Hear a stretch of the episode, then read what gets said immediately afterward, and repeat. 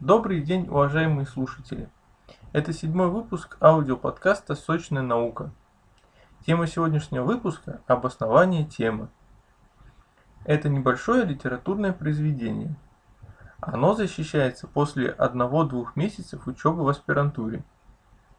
В случае успешной защиты обоснования темы вам также утверждают научного руководителя.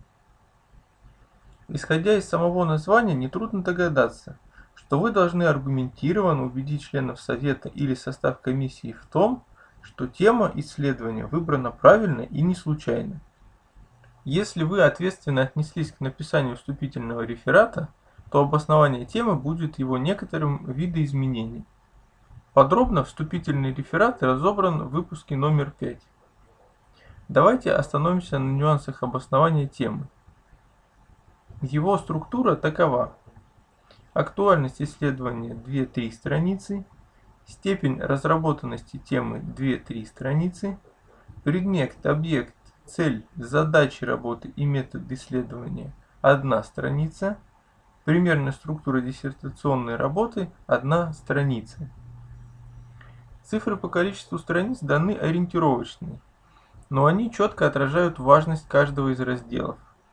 Самые главные в обосновании – актуальность и степень разработанности темы. В отличие от вступительного реферата, здесь задача состоит в более глубоком изучении работ предшественников, сборе и анализе информации, доказывающей необходимость вашей работы. Хорошая работа, даже исследующая новую тему, в любом случае опирается на более ранние труды исследователей в этом направлении. Необходимо уделить повышенное внимание защищенным диссертациям, особенно в последние годы. Четко разграничить их специфику исследований и собственную. Разумеется, также необходимо провести мониторинг книг, сборников статей и монографий. Так вы более полно сможете оценить специфику дальнейшего исследования и продемонстрировать осведомленность при выступлении. Вы должны не просто дать список фамилий ученых, занимающихся вашей темой, Нужно кратко описать специализацию каждого из них, выделить какие-то отличительные черты, в целом охарактеризовать наиболее важных исследователей и их труды, опираясь на которые вы сможете выстроить свою работу.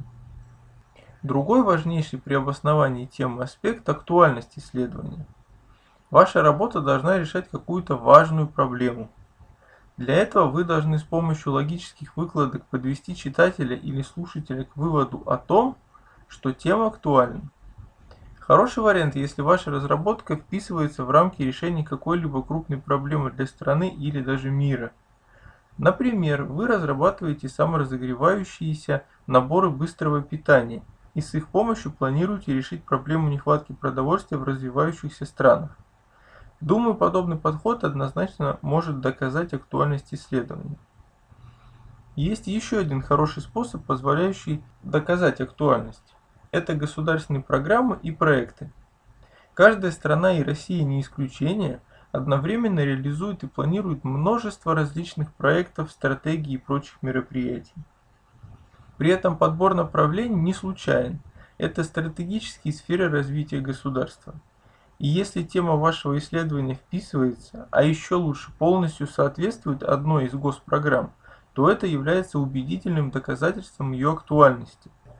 Узнать это можно только с помощью скрупулезного анализа информации на государственных сайтах, но игра стоит свеч. Обращаю ваше внимание еще на одну логическую ловушку. Если вы находите информацию, что различными аспектами вашего направления занимаются различные ученые, это не доказательство ее актуальности. Это доказательство ее востребованности. Не нужно путать данные понятия. Например, многих исследователей в области архитектуры волнует тема мобильного жилища, легкоразборного сооружения, позволяющего человеку переезжать с места на место и жить там, где ему хочется.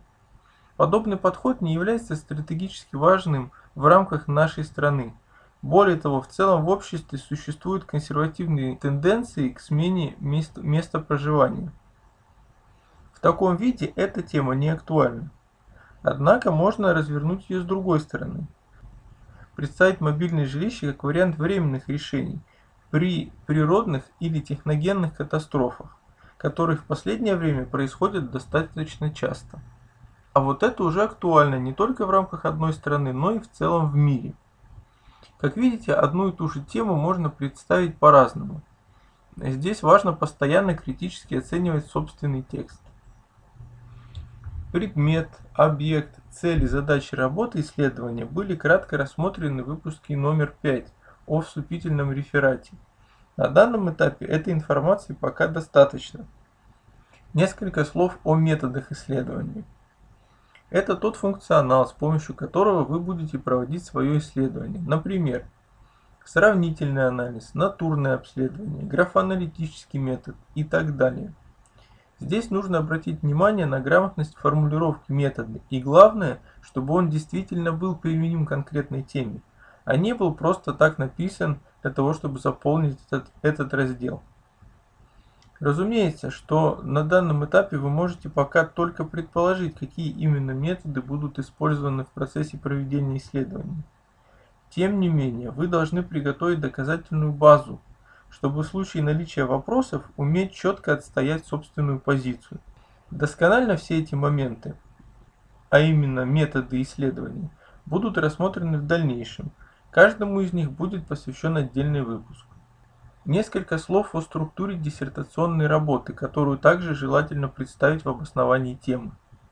Речь идет о создании предварительной структуры исследований, она должна включать в себя количество и название глав исследований, входящих в них пунктов или параграфов. Например, первая глава «Анализ отечественного и зарубежного опыта дирижаблестроения». Пункт 1.1. Эволюция дирижаблестроения. Пункт 1.2. Актуальные тенденции отечественного и зарубежного дирижаблестроения.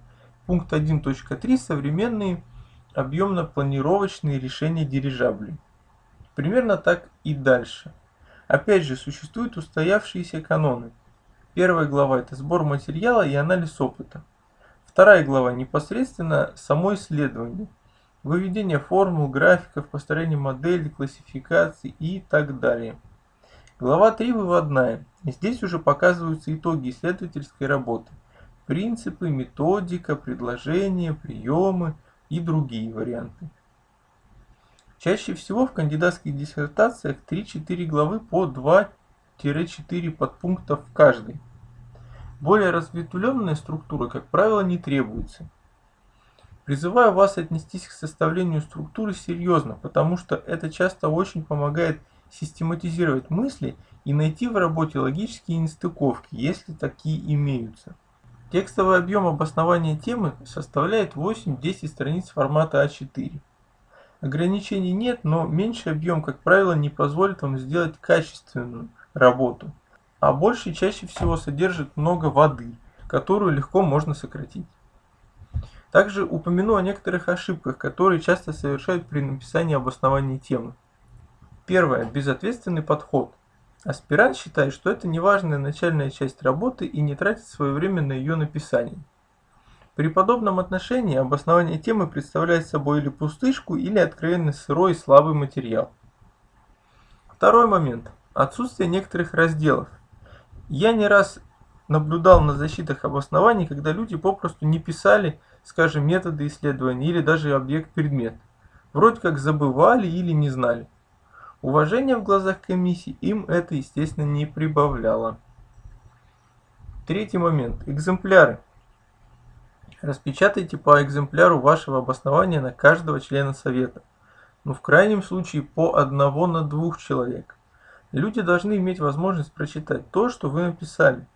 Если планируете выступление с экспозицией, всегда печатайтесь за день-два, чтобы не попасть в просак из-за качества печати. Четвертое. Репетиции. Все люди ведут себя по-разному на публичных выступлениях. Один из распространенных вариантов – невозможность сформулировать мысль из-за волнения. Другой, уткнувшись в бумагу, читает весь доклад, не поднимая взгляда на слушателей. Обе линии поведения формируют весьма негативное представление и о докладе, и о докладчике. Для того, чтобы этого избежать, необходимо несколько раз порепетировать выступление дома и поучиться говорить, не привязываясь к печатной версии. Во время выступления вам никто не запрещает подглядывать, но читать с листа абзацы текста не нужно. Вы ведь обосновываете тему, которой болеете, которая вас интересует, ну или по идее должны, должна интересовать. Значит, вы можете более-менее свободно рассказать об этом. Комиссия, слушающая вас, очень ценит, когда человек может объяснить что-то своими словами. Я не имею в виду разговорный язык, нет, язык должен быть научный, но вы не обязаны говорить формализованно. Да вы и сами будете чувствовать себя более раскованно, когда рассказываете, понимая общую логику, но не привязываясь к конкретным словам. И наоборот, если вы заучите все наизусть, то стоит вам сбиться, как весь доклад рассыпается в голове, и вы уже не можете продолжать. Более подробно поведение на публичных выступлениях было разобрано в предыдущем шестом выпуске блога. Озвученных советов должно хватить, я искренне на это надеюсь, для написания хорошего обоснования темы. Свои вопросы и комментарии вы можете написать под одноименным выпуском на видеоканале. А ссылка на этот выпуск есть в описании к данному подкасту. Подписывайтесь на аудиоподкаст, рекомендуйте его друзьям, пусть ученых станет больше.